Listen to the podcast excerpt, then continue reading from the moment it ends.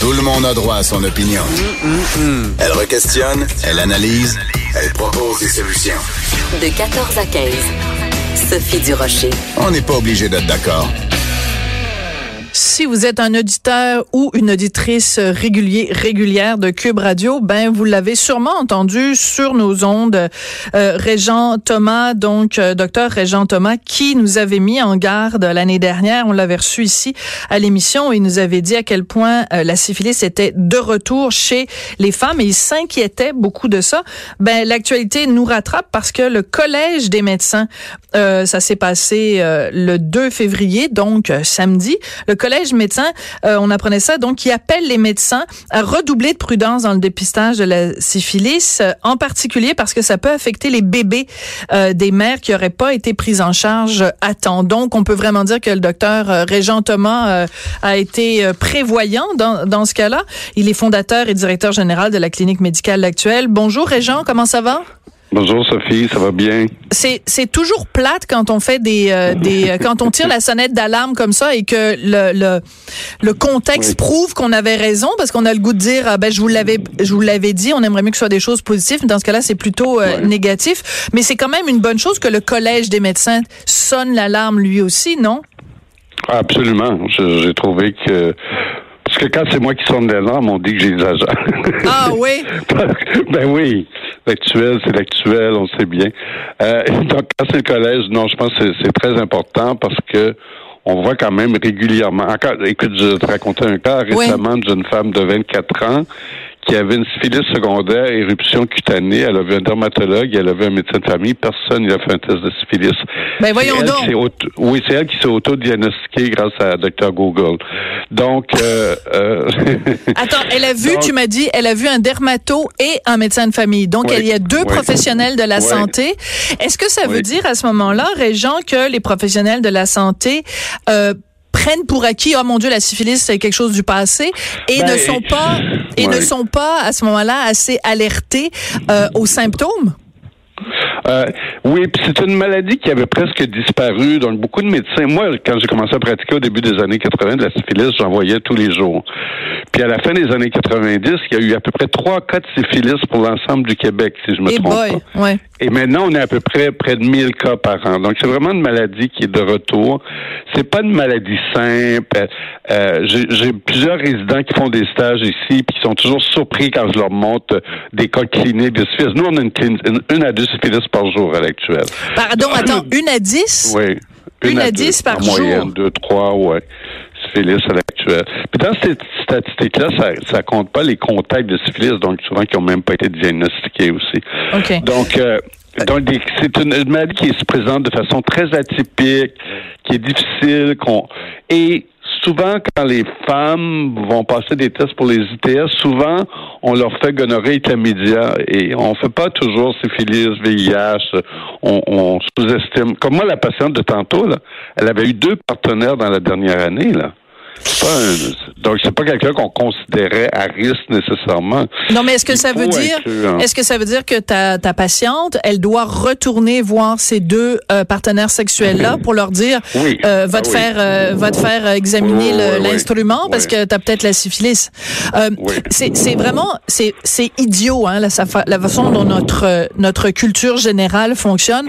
Mais mais pour moi, tu me dis syphilis, puis pourtant, ça fait des années qu'on se connaît, puis ça fait des années que tu me parles de ces choses-là, mais j'arrive pas à m'enlever de la tête. Pour moi, syphilis, c'est genre euh, Baudelaire, Rimbaud, Ouais. euh, les les les cafés à Paris en 1900, et puis euh, l'absinthe. L'absinthe, les gens mais- se versaient un verre oui. d'absinthe puis ils soignaient leur syphilis. Pour moi, j'associe ça à ça. Là. Ouais. Euh, vraiment que c'est une maladie qui se guérit bien, hein. Je pense Ouais. que c'est le bon côté, il faut le dire. C'est une maladie qui est très euh, difficile parfois. Le patient se présente le- dans la syphilis. Il y a trois, il y a plusieurs stades. Dans la syphilis primaire, il se présente avec un, un bouton. Puis souvent, les gens, ils viendront même pas parce que le bouton, il guérit de lui-même. Mais il est où le bouton? de là? Ben, il peut être au pénis, il peut être dans la bouche, il peut être au vagin, il peut être à l'anus. Donc. Tu sais, t'en aperçois pas toujours. Mais nous autres, dans un contexte, moi, dès que j'ai un moindre doute, tu traites le patient. Parce que là, même si je fais un test de syphilis à ce moment-là, Sophie, mon test va être négatif souvent. Ah oui, parce qu'on est oui. en période primaire.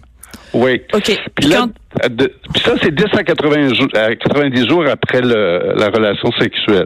Après ça, le bouton va guérir de lui-même, puis le patient va passer en syphilis secondaire quelques semaines à quelques mois plus tard. Et c'est là va apparaître la fameuse éruption là, cutanée euh, qui ressemble à peu près à une, une roséole, euh, donc une éruption sur tout le thorax qui peut être dans les mains, sous les pieds. Mais ça aussi, ça va guérir seul. Hum. Donc, oui. Donc, même sans traitement, après 7-10 jours, l'éruption s'en va. Mais la plupart des gens vont quand même consulter, mais si tu es dans un sans rendez-vous à l'urgence, est-ce que tu vas penser à une syphilis? Je Mais tu pas. devrais. Parce que quand Ben tu oui, me faut, dis absolument. une, éruption sur le thorax, là, moi, je prends des ouais, notes là, ouais. pendant que tu parles. Euh, et, et quand une éruption sur le thorax, je, je repense à ta patiente de tout à l'heure qui est allée voir le dermato, qui est allée voir le médecin de famille. Excuse-moi, on est en 2019, là. C'est quand même. Inquiétant que le Oui, oui, dermato. deux, deux professionnels, oui. Ouais, que le dermato, il voit quelqu'un qui a une éruption sur le thorax, puis euh, quoi, il renvoie la patiente chez elle en disant euh, vous avez rien, madame. C'est un peu déprimant, non? Ben c'est ça, ben c'est l'expérience clinique. Hein? Euh, elle, c'est sûr qu'elle aurait dû avoir un test. Et dans la syphilis secondaire, le test est presque sanguin, toujours positif. Donc, elle, effectivement, il a fait un test, puis il était positif. Et euh, on l'a rappelé, puis on, on l'a traité. Et après ça, si on laisse, et, et même dans la syphilis secondaire, entre autres chez les patients VIH, il y a plus Ouais. de complications. Ça peut faire des neurosyphilis. Euh, il y a eu une augmentation des syphilis, des uvéites syphilitiques euh, aux États-Unis l'an passé de façon importante. Donc, et, et, et chez les enfants, donc la femme, le problème avec la femme enceinte, euh, Sophie, bon, encore une fois, femme enceinte égale pas de risque hein, pour la plupart du monde. Donc, les gens y pensent plus ou moins. Théoriquement, il y a un test de syphilis qui est fait le- au début de la grossesse. Mais, mais comme comme je t'ai expliqué un petit peu tantôt, les tests sont pas toujours positifs. Ben non. Alors, il faut. Moi, j'ai un patient qui a infecté sa partenaire, mais la partenaire a été dépistée au début de la grossesse, puis elle n'avait pas eu. On n'avait pas répété euh, le test à 28 semaines. Il faut répéter à 28 semaines, il faut répéter à l'accouchement parce que la bactérie traverse le placenta après le, le Voilà. cinquième mois de grossesse. Alors, c'est pour ça que le Collège des médecins sonne l'alarme Oui. et appelle Oui. les membres, donc les médecins, à redoubler de prudence. Je répète là vraiment la formulation. Redoubler de prudence dans le dépistage de la syphilis Oui. parce que ça peut affecter les bébés des mères qui n'auraient pas été prises en charge à temps. Oui. Qu'est-ce que ça donne concrètement un bébé dont la mère, un enfant dont la mère a contracté la syphilis pendant qu'elle était enceinte? C'est, Ben, une maladie grave. C'est une maladie très grave si elle n'a pas été traitée. Souvent, ça peut causer des, euh, des avortements, euh, Ah, des ouais. fausses couches, des, des, des euh, grossesses prématurées. Ça peut causer des complications neurologiques. Ça peut causer la mort. Oui, souvent. OK, mais c'est très c'est- grave. Oui, oui, c'est très grave. Une syphilis euh, non traitée euh, Oui. lors de la grossesse, des complications neurologiques, troubles de développement, méningite, etc. C'est sévère, septicémie. euh. Donc c'est pour ça que c'est pour ça que le collège, euh, on voit l'augmentation chez les femmes de la syphilis depuis quelques années et, et elle touche surtout évidemment les femmes en âge de reproduction.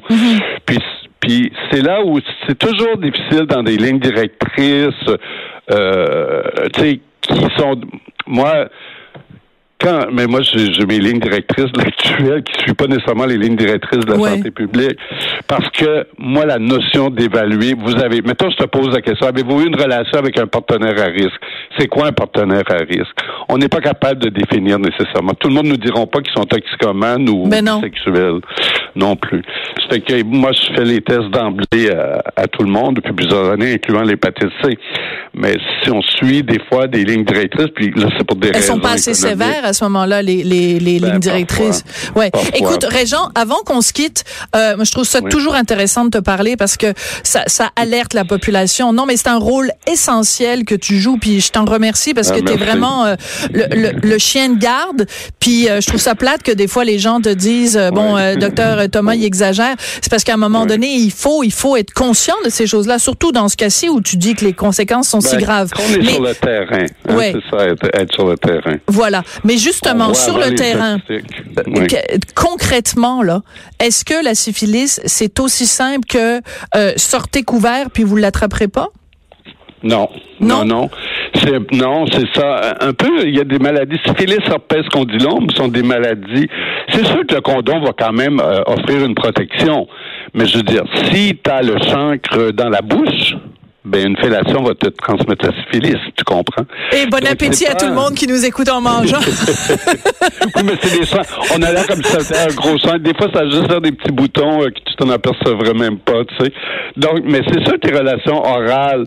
Alors, si le condom protège, protège pas de tout, protège bien du VIH, des hépatites, mais si vous êtes actif sexuellement, ben augmentez la fréquence de vos dépistages. Au lieu d'aller une fois par an, comme le monde font, ben moi, c'est des gens qui viennent aux deux mois. Ah oui. Comme des ben gens qui sont très actifs sexuellement. Ils sont très actifs, oui. Ils viennent aux deux de partenaire. puis on diminue de, le, puis même s'ils se protègent. Donc, peut-être faire une inspection de la bouche de la personne qui s'apprête à vous faire une fellation. Peut-être que c'est une bonne idée. Voir s'il n'y a pas de chancre mou. ben là, je vois les gens, mes collègues en régie qui ont l'air dégoûtés, là. C'est partie de la vie. Non, mais passer les bons tests, je veux dire. Voilà. Combien de gens vont passer un test de dépistage puis ils n'ont pas de prélèvement à la gorge? Ben, ah, oui. à la gorge, là, j'en trouve à tous les jours, puis du chlamydia à la gorge. Donc, mais encore une fois, mais on revient à ça, Régent. Oui, je veux pas porter. non, mais je veux pas, je veux pas être pas fine avec tes collègues. Mais ça veut dire qu'il y a de tes collègues qui font pas la job comme il faut aussi, là. Ben, faut toujours continuer de faire l'éducation. c'est pas, je peux pas, je non, tu peux pas blâmer. Moi, moi, je suis là-dedans, la journée est longue, je baigne dedans. Donc, euh, on est tous, j'ai l'impression que tout le monde est un peu débordé. Puis des fois, le problème, c'est que des fois, on, va à l'éducation médicale qui nous intéresse. Mettons, moi, comme médecin, euh, c'est les douleurs musculo-squelettiques, ben, ça me tente pas d'aller sur les ITS. Mais si c'est de la médecine familiale, je devrais aller sur les ITS aussi. Ouais. J'aime ça beaucoup quand on parle de chancre et que tu me dis, moi, je baigne là-dedans à longueur de jour. C'est toujours très, très appétissant. J'ai pas eu la grippe de l'année, mais les gens me disent, t'es immunisé à vie. Tout le ah monde était malade. ben oui, écoute, je sais pas comment tu fais. c'est toujours un plaisir de te parler, euh, Régent. Merci, bye Sophie. Merci beaucoup. Alors, ben désolé, oui, c'est ça. Ben quand on parle de ces choses-là, c'est sûr que parfois, il faut rentrer, rentrer dans les détails. Mais j'avoue que c'est ça aussi qui est sympathique avec le docteur Régent Thomas, c'est qu'il dit les choses euh, comme elles sont. Puis euh, voilà. Désolé si ça vous a un petit peu dégoûté, mais euh, ben, c'est des mesures de prévention qui sont qui sont importantes. Puis aussi, je veux dire, c'est quand même des maladies très graves, donc on peut rigoler et tout ça de, de la terminologie, mais la réalité de la chose, elle, est beaucoup moins beaucoup moins rigolote, bien sûr. Après la pause, une discussion avec Lise Ravary sur un sujet qui a beaucoup fait jaser en fin de semaine, ce fameux article sur les sexes filles, donc un mélange entre euh, une, une, relation sexuelle et on fait un selfie pendant la relation sexuelle ou enfin on fait une, une photo de nous euh, un peu sexy euh, et c'était donc la promotion des sex filles par la station de télé VRAC. Ça a beaucoup fait jaser. On en parle avec Lise au retour de la pause.